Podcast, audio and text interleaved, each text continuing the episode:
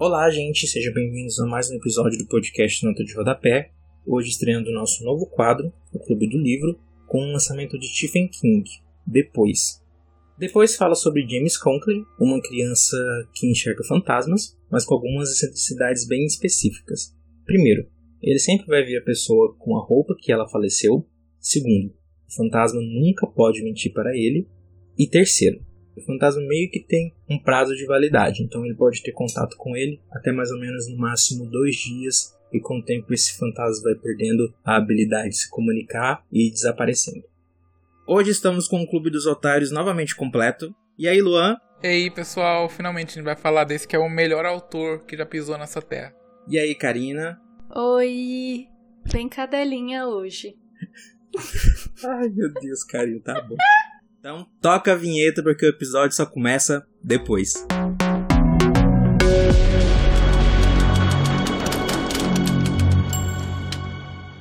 Então, gente, como havia dito, depois é o lançamento mais recente do Stephen King, que a editora Suma lançou simultaneamente aqui no Brasil.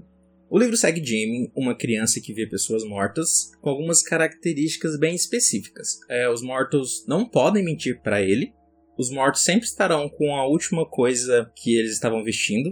O que mais, gente? E no estado que eles ficam no estado que eles morreram, né? Então se a pessoa Isso. tomou um tiro na cara, ela vai estar tá com um buraco na cara. Ai, essas partes são horríveis, né? É maravilhoso essas partes, puta que pariu. Sim. É bem. É a descrição bem, bem gráfica mesmo, né? É, já começando a falar do livro então, porque isso é a parte bem inicial.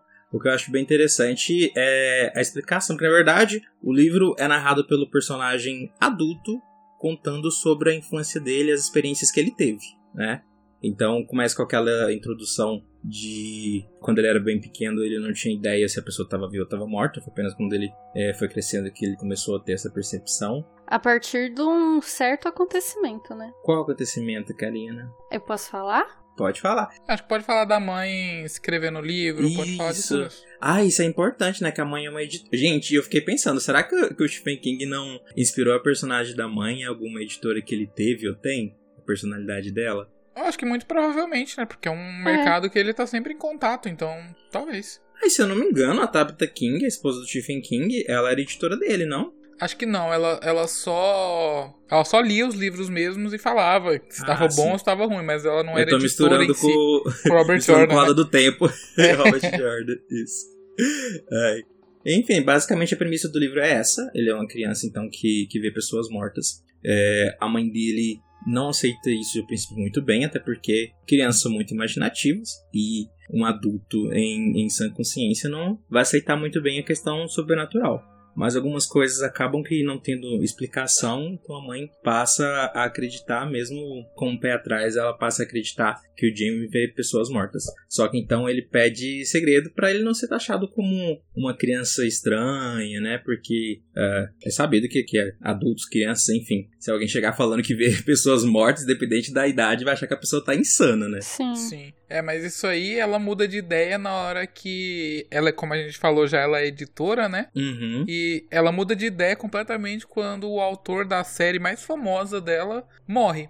Então ela acaba pegando o filho, indo até a casa desse escritor, né, que acabou de morrer, e pede para ele, como a gente já comentou também que os mortos não podem mentir, ela pede pro, pro filho perguntar pro autor morto o que queria acontecer na história. E ela, por ser editora da série, já conhecer tudo, conhecer o estilo de escrita dele, ela, sabendo todos os segredos da série, sabendo tudo que iria acontecer, escreveu o último volume mesmo com ele é, mesmo com o autor estando morto, né? Ela passa por cima das regras que ela mesma impôs a relação do próprio filho com essa questão de ver fantasmas, né? Sim. E não é a primeira vez. Essa foi uma questão de urgência, né? Até porque, uh, como a gente vai explicar, a vida deles meio que dependia disso financeiramente. Mas ela tem uma namorada que trabalha na polícia a gente acaba descobrindo que ela é um pouco controversa. Inclusive, nessa parte, o lado político do King fica bem. É, fica bem explícito, porque ele claramente coloca pessoas é, democratas como os mocinhos, né? E a vilã, não necessariamente a vilã, né? Mas a namorada dela, que é uma policiar. policiar. Mas a namorada dela, que é uma policial corrupta, ele claramente coloca ela como republicana e mais de direita, né? Claramente com os posicionamentos que ela vai ter a respeito tanto do de pautas LGBT mesmo, como questões do Black Lives Matter e enfim. Aproveitando que a gente tá falando em relação à namorada da mãe do Jamie, quando eu vi a sinopse e a capa do livro, o que, que eu esperava? Uh, eu esperava uma coisinha bonitinha, que ela fosse mais ou menos aquele papel de ele tinha mãe biológica, mãe biológica dele poderia ter morrido, e ela cuidasse dele, né? Até porque na capa é a madrasta, digamos assim, e o personagem principal. Mas aí quando a gente vai ler o livro, a gente percebe que é uma coisa totalmente diferente. É, rola um pouquinho de decepção em relação à personalidade da personagem em si, mas eu gostei que a mãe dele tá viva. Então, as coisas que vão acontecer ao longo do livro, que estão relacionadas a essa policial, não tem um aval da mãe. É, acabou sendo uma surpresa. Uh, a gente não para e pensa, ah, esse livro vai ser previsível, mas depois que as expectativas não acontecem da forma como a gente imaginou, que a gente percebe que talvez é, esperava que o livro fosse um pouco mais previsível. Então foi um aspecto que eu gostei. Eu gostei de desgostar da personagem e gostei da mãe dele estar presente, porque até no comecinho ainda eu tava esperando, ah, em algum momento a mãe dele vai morrer por algum motivo específico e quem vai cuidar é essa policial, eles vão ser obrigados a, a se juntar. Mas não, a gente descobre que ela tá envolvida com tráfico, com corrupção dentro da polícia. É, ela é, não sei se pode chamar ela de anti-heroína, né? Mas. Nossa, nem um pouco. Ela nem um bem longe não, de ser anti-heroína. É, Nada anti de heroína, né? aliás. Mas ela é um personagem que movimenta bastante a história. Eu eu gostei, mas eu acho que eu não fui com expectativa. A única expectativa que eu tinha era que era King, né? Então eu sabia que iria gostar. Eu não vou com expectativas ruins para os livros do King. Só que esse livro foi um livro que eu não, não vi sinopse, olhei a capa e falei, tipo, hum, bonita, vamos pro texto. Então... Bastante bonita, né? Ela tem aquele ar de muito, Joyland, né? Muito. É, é porque ele tem o mesmo ar de Joyland e tem de um livro também que não foi lançado aqui no Brasil, que se chama Colorado Kid, que esses três livros, eles são de uma coleção que se chama Hard Case Crime, que é uma coleção que tem a intenção de é, pegar tanto livros clássicos, livros da literatura pulp, sabe, ali dos anos 20, anos 30, e de autores mais recentes também, né, livros inéditos, é, e lançar nesse formatinho, que nos Estados Unidos eu até comprei as versões físicas, né, são aquele formatinho pequeno, assim... É de capa dura, Lua? A sua edição? Não é capa dura, ele não tem versão capa dura. Ah, sim, entendi. Justamente por ser dessa coleção do, ah, do Hard Case Crime. É praticamente uma referência mesmo às publicações sim. mais antigas, né, na questão sim, de formato. exatamente por isso que as capas são meio pin-up, assim, sabe? Estilo uhum. anos 40, 50, é exatamente por isso. Eu amo o estilo dessas artes. Sim, uhum. se, se vocês procurarem, tipo, Hard Case Crime covers aí no, no Google, né, vocês vão ver que todas as capas são nesse estilo mais antigo, né? A minha edição é da Suma. Assim, a, a capa é grande, o livro é fino. Eu acho a edição bem bonita, mas eu acho que se fizesse um, um formatinho ficaria mais bonitinho. Mas é mais aquela questão mesmo de adequação do tamanho dos outros títulos do autor publicado pela editora, né? Sim, sim. Continuando, né? Sobre o, o depois. É, outra coisa que eu gostei é realmente o fato de ser um lançamento, né? Foi o primeiro livro do King que eu li que é um lançamento, que não estava lendo atrasada, que foi uma leitura que lançou, eu fui ler. Ah, eu também. E eu achei muito incrível de como eu entendo as referências e você perceber as coisas históricas que acontecem durante uma escrita de um livro que aparece na, na, na história, sabe? Todos os livros, tipo, Orgulho e Preconceito, tem um resquício da história daquele momento que ele está sendo escrito. Então, Acho que por eu estar viva e saber o que aconteceu durante a história no mundo, que eu, eu entendi as, as, referências do livro. E no próprio livro ele dá. Ele vai descrever né, a história como não, não é nada parecido com o sexto sentido. Porém, eu lendo o livro me dá muita nostalgia de sexto sentido, principalmente de ser uma criança que vê os mortos, né? E pela regra da pessoa tá do jeito que ela morreu, tanto com roupa quanto com os machucados, né? E tudo mais. Tanto que no sexto sentido tem uma cena que o menino tá com um buraco na cabeça, que é realmente uma das cenas que acontece no livro, né?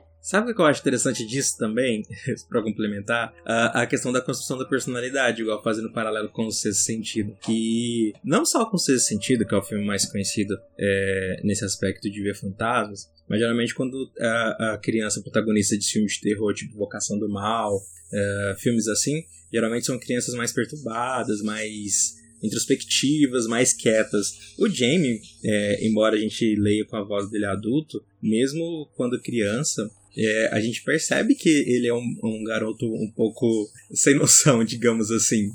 Ele é o. o tá, tipo, hum, eu vejo fantasma, e daí? Vamos usar isso de alguma forma, enfim. É, eu acho ele bem tranquilão para uma pessoa que vê fantasma com, com uma frequência considerável. Tirando momentos específicos que são narrados no livro, né? Que é primeiro aquele caso do Central Park, é, se não me engano, é um ciclista que faleceu? Isso. É, é um, um motociclista, não é? Motociclista, ah, Não, sim. acho que é um ciclista. Ele é um empresário, né? Depois é, eles descobrem. É, aí que a mãe tem certeza que ele vê fantasma, porque depois, no, dia seguinte, no jornal, é contado sobre o falecimento dele. E, sim, gente, isso não é, não é bem spoiler, são questões bem iniciais. A gente vai até um certo ponto para não estragar a experiência de ninguém. E além dessa experiência do, Central Park, há uma mais à frente, que vocês vão ter que ler para descobrir, que é ainda mais traumático para ele. A partir de então que uh, desenvolve alguns episódios que causam um medinho maior. É, isso entra até num aspecto interessante, que é do gênero literário em si. Com esse livro, o King ele brinca bastante entre o policial, né, a literatura policial, de detetive mesmo, e o sobrenatural. Acho que ele consegue dosar muito bem. Eu, quando vi a sinopse do livro, imaginava que seria um livro majoritariamente policial, com algumas nuances do sobrenatural, mas eu consigo sentir o peso das duas coisas ao mesmo tempo. Eu, para mim, acho que justamente por como o personagem é construído, como a gente vai ali se colocando no lugar do Jamie e tudo mais, vai se identificando com ele, para mim, o, o, por ele tratar com uma grande normalidade, que é o que diferencia ele do filme do Sexto Sentido, porque o, no sexto sentido, o menino ele só, ele só não tem medo do morto que ele tá falando o tempo inteiro no filme, né? Desculpa, mas depois de anos não é um spoiler, gente. E nesse livro, o Jamie não, ele trata tudo com uma normalidade, fora os episódios que ele fica traumatizado, né? Mas assim, por ele tratar com essa normalidade, para mim a parte de terror não foi um terror, assim, não, não fiquei tão assustada até o Jamie ficar assustado. Não me causou, tipo, um terror. Eu não fiquei com medo. Eu fiquei mais apreensiva naquela posição de: Meu Deus, Jamie, você precisa ser salvo. Você é um bonequinho que eu precisava entrar no livro e proteger. Então, a parte de terror para mim ficou mais nessa parte de eu precisava proteger o Jamie a todo custo, então eu não tava com medo. Me deu essa sensação de ele é só uma criança, ele não tem que estar tá passando por isso. E para mim ficou mais a pegada do policial. A pegada do policial me prendeu mais do que o terror, porque o terror era como se eu já tivesse acostumado igual o Jamie e quando ele se traumatizava com alguma coisa, eu tinha essa, essa vontade de pegar ele no braço e ir com ele e enfrentar o que ele precisava enfrentar, sabe? Não de ficar com medo, assim. Eu acredito que, tipo, muito é que da falta de terror, né? Que dele não se assustar. Não é nem questão de acostumar, é que depende do morto, sabe? Ele fica traumatizado quando? Quando ele vê um cara que foi esmigalhado, né? Que ficou sem metade da cara e ele viu a pessoa morta, despedaçada. E isso traumatizou ele. Só que quando ele vê, por exemplo, no comecinho do livro, a vizinha dele, né? Que ela morreu simplesmente do infarto, então ela tá normal, basicamente, não assusta ele justamente porque ela tá como um ser humano normal, entendeu? Ela não tá com nenhum machucado exposto, sabe? Então, Sim. eu acredito que é mais, entre aspas, tranquilo para ele por causa disso. E realmente, depois, o terror mesmo dessa questão de fantasma é quando vai acontecendo mais algumas coisas para frente, com, digamos que alguns mortos mais perigosos, né? Que vai acontecendo as coisas piores. E aí que aí realmente começa a dar um medo, né? E as situações que ele vai se colocando com esses mortos. É, o que prende a gente, na verdade, eu acho que o que ele se assusta com os mortos é mais a questão mesmo que qualquer ser humano se assustaria de ver, né?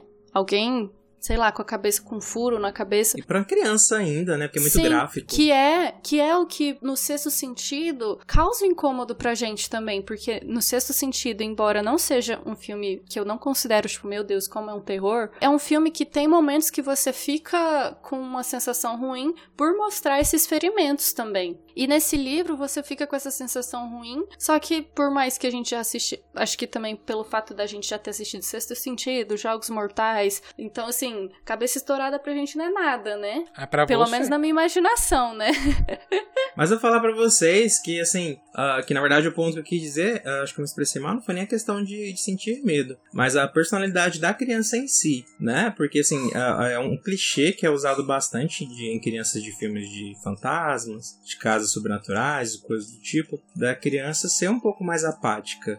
Ah, até pelas experiências, parece que elas vão ficando calejadas e se tornam pequenos adultos, digamos assim. Não sei se vocês já perceberam isso. E o, o Jamie não, o Jamie é uma criança mesmo, ele age como uma criança. E isso me leva a outra pergunta também, outra questão. Queria saber de vocês, é, o que, vocês acham da escrita do King de personagem enquanto ele escreve crianças? Ah, Se vocês gostam, não gostam, como é pra vocês? Eu adoro, tanto que a maioria dos personagens favoritos meus entre os livros, né, são sempre as crianças, sabe? Nesse aqui, o meu favorito foi o Jamie. Em It, não tem como você não amar muito mais as partes das crianças do que as partes dos adultos, né? Sei lá, na Torre Negra mesmo, as partes do Jake são maravilhosas. Eu acho que ele escreve muito bem, criança e adolescente também. Não, e no cemitério. A criança do cemitério é a melhor criança da face da Terra, gente. Qual Aquela criança? Aquela criança dá medo. Qual criança? A criança do cemitério. Ah, pra mim as crianças do cemitério são meio que coadjuvantes, elas não têm... Nossa, aquele. Não, não, a gente vai falar.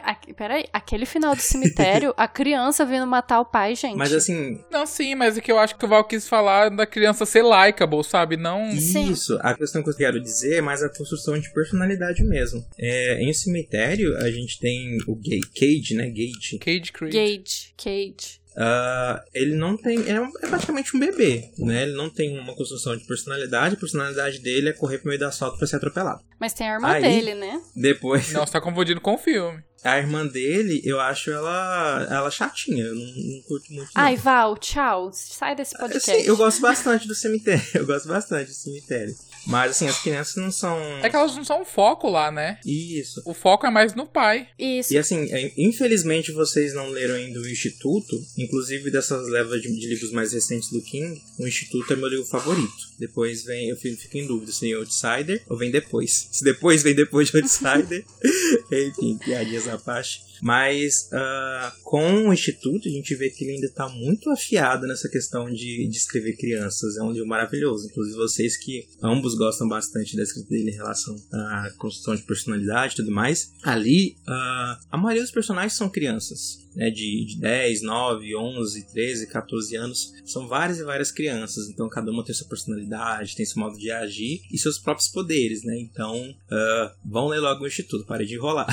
Inclusive a gente pode fazer um episódio quando vocês lerem. Eu vou, depois que eu terminar o Olho do Mundo. Aí esse aspecto pra mim, isso que a gente tem que separar. Assim, eu entendo que você tem esse carinho pelo, pelos personagens de cemitério, mas não é nesse ponto que eu quero dizer. Eu quero dizer na construção de personalidade mesmo. Eu acho que o King brilha é mais quando tá ali pra, perto do período de pré-adolescência, dos 10, 11 anos, que ele começa a fazer esse desenvolvimento. Não, sim, eu acho assim que ele constrói muito bem a personagem, tanto neste quanto fazendo a referência agora a cemitério, né? Em cemitério ele constrói tão bem a personalidade dela que ela tá ali pra gente numa rotina, numa monotonia, né, de uma mesmice, que a gente acaba deixando ela de lado por causa das coisas que o pai tá enfrentando. Porém, de repente, virou a chavinha, ela virou a principal, porque no final ela vira assim a peça chave, né? E nesse livro, eu acho que ele faz isso tão magnificamente, principalmente do fato do Jamie tratar isso como o fato de ver pessoas como uma normalidade, porque uma criança é assim, né? A criança ela vai crescer e se acostumar com o meio que ela vive. Então assim, o Jamie tá ali, vê morto desde sempre,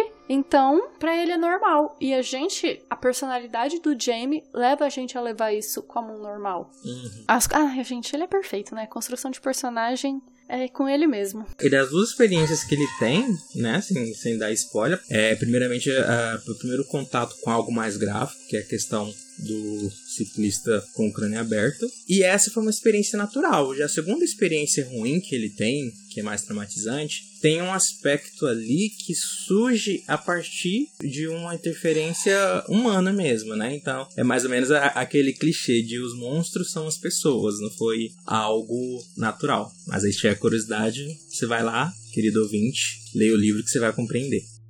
Voltando à relação dos personagens, tanto vínculos familiares e os fantasmas, né? É, a construção do personagem que o Stephen King faz nesse livro é tão forte que você se apega até aos alguns mortos. Você fica assim, esperando ver um pouquinho mais, você fica. Porque tem a regra também, né? Que eles somem com o tempo. Então. Achei tão triste isso, Sim, nossa. Sim, é isso. Você fica. A construção do personagem é tão boa que você fica esperando ele ter um uhum. pouquinho de mais de tempo para você ver, você quer partilhar disso mais um pouquinho com o James, sabe? Inclusive a primeira história é bem soft, né? A, do vizinho dele de porta. Sim. É bonito, né? Na verdade, Sim. o primeiro. Uhum. Que é tipo, a mulher, a esposa morre e no fim lá de toda a conversa ela dá um beijo no, na bochecha do marido e ele meio que sente, né? Ele coloca a mão no rosto, assim, é bem fofinho. E isso eu acho até interessante para mostrar pro leitor, não com choque, né? A habilidade do Jamie mostrar pra gente assim como uma, normalidade mesmo. Você vê que ele uh, tá tendo a situação de luto, a mãe do Jamie tá uh, acolhendo o vizinho que acabou de perder a esposa. Enquanto isso, o Jamie tá falando com ela, né? Com o espírito dela, que como a gente tinha Brincando, comentado, como se nada tivesse acontecido.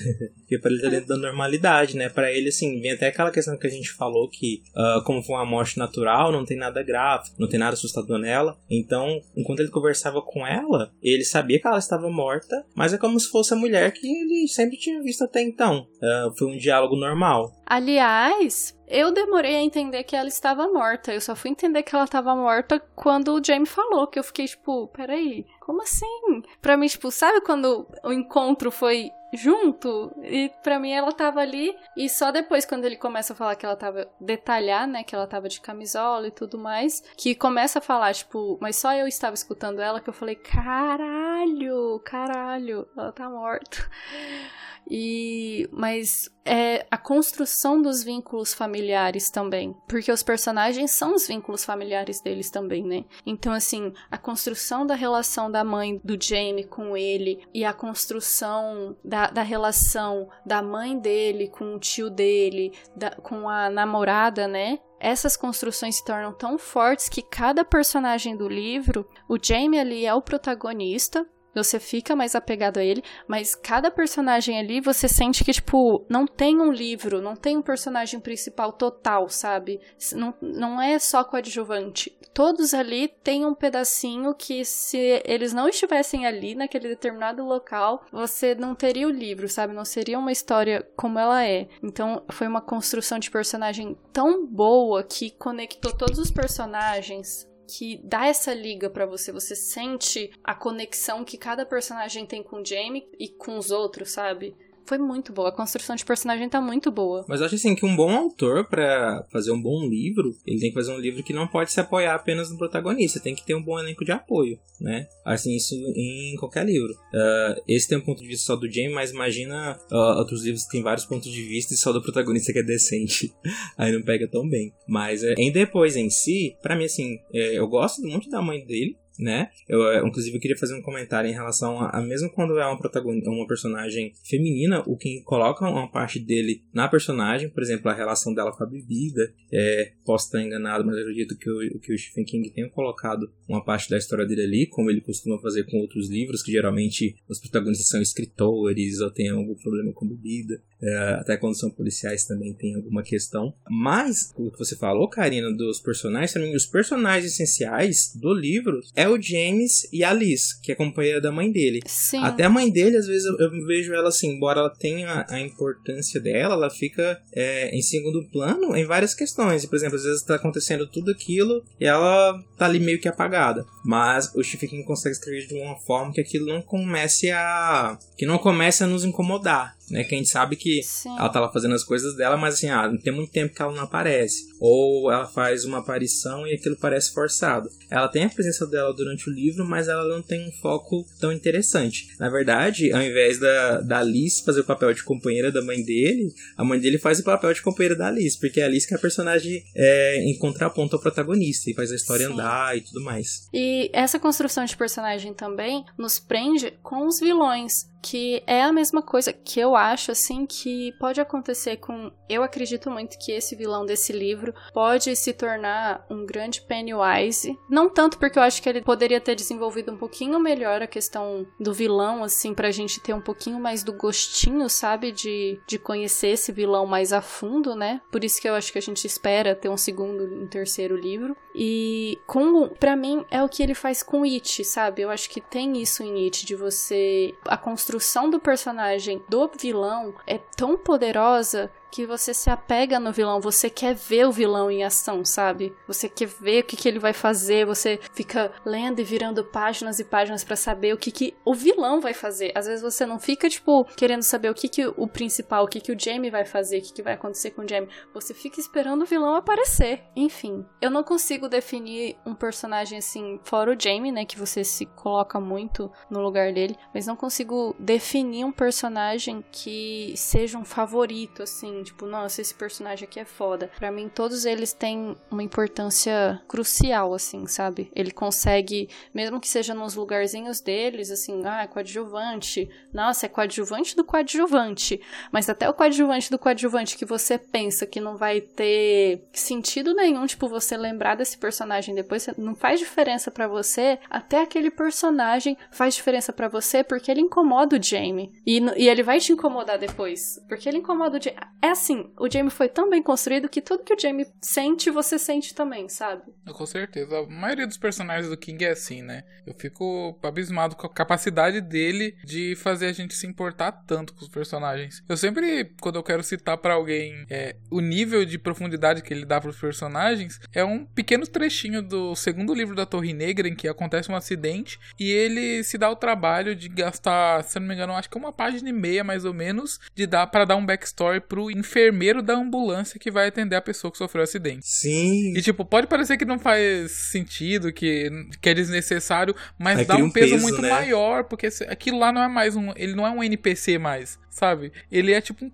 personagem real, sabe? Você sente mais que, que o livro, que aquele mundo tá mais recheado, sabe? Sim. E sobre o que a Karina falou também, essa relação à, à importância dos personagens, depois é um livro pequeno, né? E não tem pontos de vista além do Jamie. Mas a gente vê isso do, do King, que tá bem na, na veia da, de escrita dele, A Dança da Morte, que é um livro com muitos personagens e tem o, o núcleo de protagonistas são vários, mas dentro do núcleo de cada protagonista tem outros personagens também que tem background, que tem um desenvolvimento, que tem uma importância para a história, né? Acho que A Dança da Morte é o livro dele, pelo menos para mim, entre os livros, que tem essa maior importância. É, Salem também tem, que gira em torno da cidadezinha, embora seja um livro de vampiro, vai gradativamente vai dando importância para vários personagens da cidade em si. Então a gente percebe que isso está mesmo no estilo de escrita dele. Ele sente essa necessidade de desenvolver os personagens dele. Exatamente, a própria Torre Negra, né? Que é o, a maior, maior obra dele e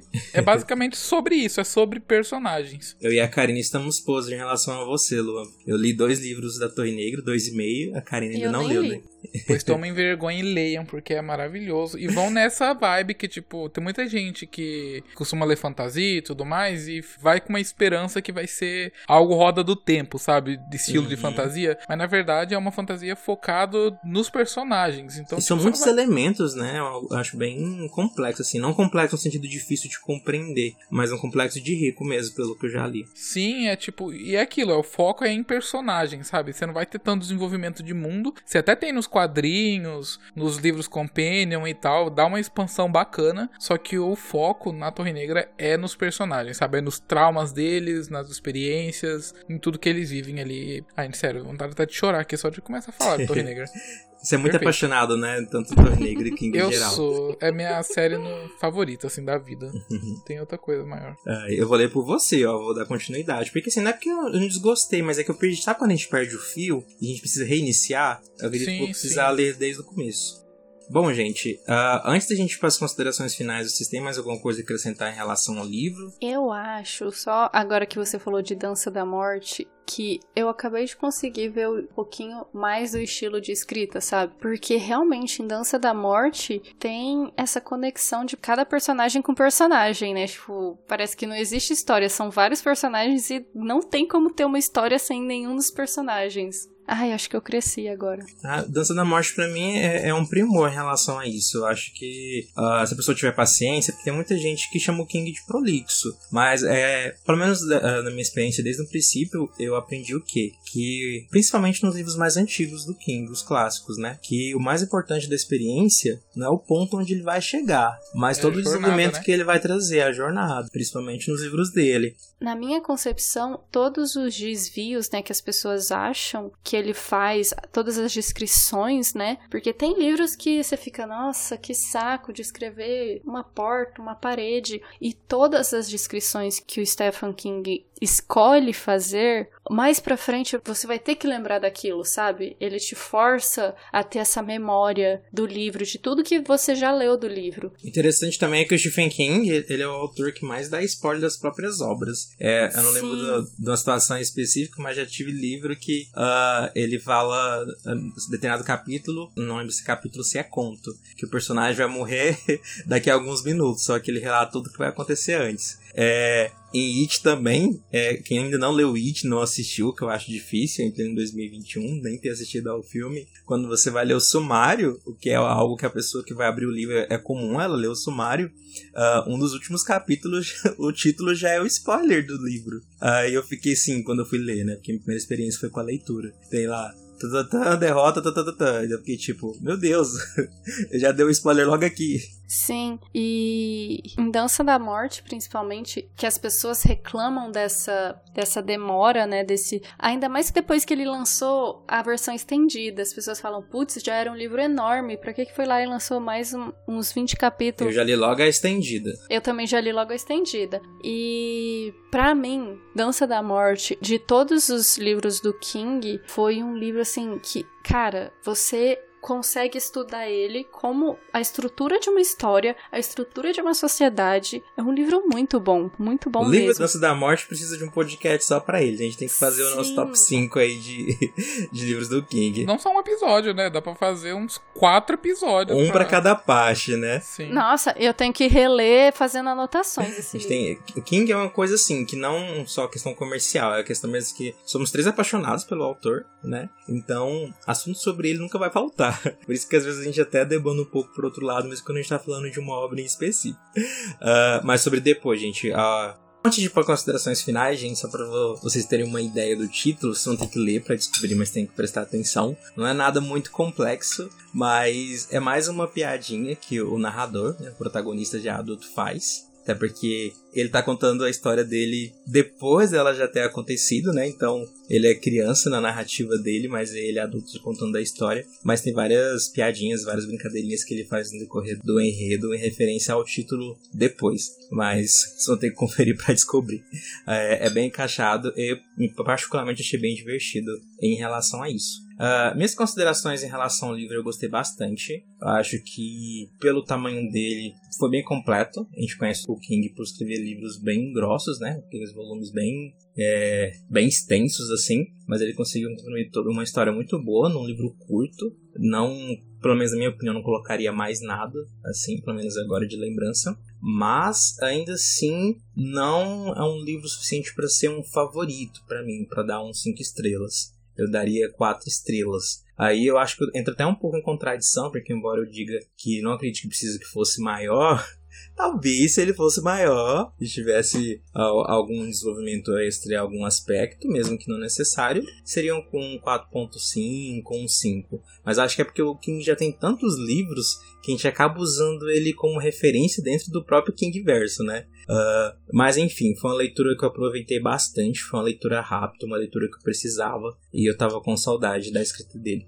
Eu também dei quatro estrelas aqui, já começando falando da nota, porque é, tem isso muito que o Val falou. A gente que leu muitas obras do King já acaba comparando uma com a outra, né? E tendo dado cinco estrelas pro It, pra um Dança da Morte, pra um da Torre Negra, pra esses outros, eu não acho que esse tá à altura deles, por mais que quem leu outras obras vai reconhecer muitas referências aqui, todo mundo quem conhece mais do King sabe que sempre há referência a outras obras, às vezes referências menores, como, sei lá, o nome de rua, nome de um parente, de um amigo ou coisa assim, ou às vezes referências maiores, como, sei lá, algum personagem que realmente aparece, uma criatura, enfim, qualquer coisa assim. É, mas eu achei que no terceiro ato ali do livro ele dá uma. não uma enfraquecida, mas eu acho que talvez a história foi para um lado que eu não esperava que ela fosse ali pro, pro terceiro ato, né? Pra resolução. Talvez eu não esperava aquilo. Tem uma coisinha Realmente. no final que eu achei muito desnecessária, que não precisava. Foi o King perdendo um pouco a mão ali no, no finzinho do fim. Mas por isso eu dou quatro estrelas e não cinco. Mas é uma ótima leitura. Se você, inclusive, nunca leu Stephen King, eu acho que é uma boa pedida para começar, porque aqui você vai conhecer o King atual, que é o King mais de mistério, de investigação, e o King antigo, que é o King mais de terror, é, escrevendo criança, enfim, é uma ótima pedida. Melhor de dois mundos. Ai, gente, vocês, vocês ficam se fazendo de difícil pro King, viu? Fala sério, viu, gente? Fala Mas sério. qual é um notão, pô? Não, vocês são. Gente, King mereceu um cinquinho, tá? Eu vou falar aqui porque, assim, é um livro curto. Para mim, a única coisa que eu mudaria no livro era ter mais momentos com o vilão, né? Que eu falei. Eu gostaria de ver mais esse vilão agindo, ter a presença desse, desse anseio, não é nem anseio, dessa sensação de ruim, que é a parte do terror, né? Que a gente fica, tipo, apreensivo de meu Deus, meu Deus, o que, que tá acontecendo? O que, que vai acontecer? Eu, eu gostaria de ver mais esse vilão em ação, mais a presença dele, porque eu acho que a presença dele traz um incômodo pra gente, então eu gostaria que ele ficasse mais tempo na história. A única coisa que eu mudaria, porém, eu dou um 5 para esse livro, porque eu posso ser só uma cadelinha do King, porém, é porque, na verdade, eu gostei muito da narrativa do livro, porque eu sou a mestre, eu sou um Chandler da vida, né? Essas piadinhas de palavras e tudo mais é a minha praia e foi uma narrativa, é uma narrativa muito tranquila. Embora a gente tá falando de terror, de fantasma, a gente tá ali com fantasma o tempo inteiro, trata esse sobrenatural com uma certa naturalidade e o fato de ser ele adulto contando a história e fazendo piadinhas com ele mesmo o tempo inteiro. Eu gostei muito dessa narrativa, que é muito diferente dos livros que eu li. Então, para mim é um 5, porque para mim eu consigo ver o velho King bem-humorado, contando as piadinhas dele, enquanto conta as histórias pros netos, sabe? Ai, gente, esse homem pra mim é tudo, é um 5 mesmo. Vocês que fica se fazendo de difícil aí para ele, arranjando desculpinha. E para mim o final tinha que ser aquele final mesmo, porque é o que dá a ânsia por uma continuação. Mas não vai que ter. Você quer saber o que aconteceu depois. Você quer saber e o que aconteceu depois. Eu acho que pode acontecer, sabe por quê? Porque a Holly Gibbons, ela estreou na trilogia Mr. Mercedes. Uh, depois ela tá em Outsider, né? Ela já foi adaptada por duas atrizes diferentes, tanto na série de TV de Outsider como na série de TV de Mr. Mercedes. E ela ganhou o próprio conto no último livro do King, na última coletânea do King, que é a Com Sangue,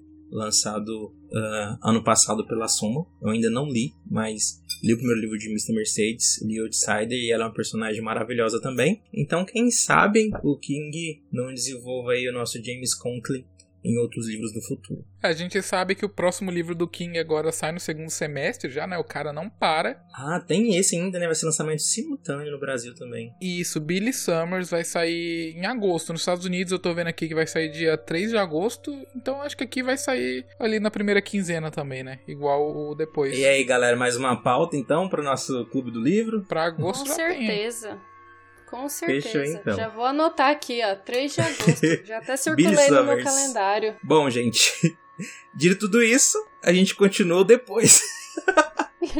até depois. Até depois. Tchau, gente. Até depois.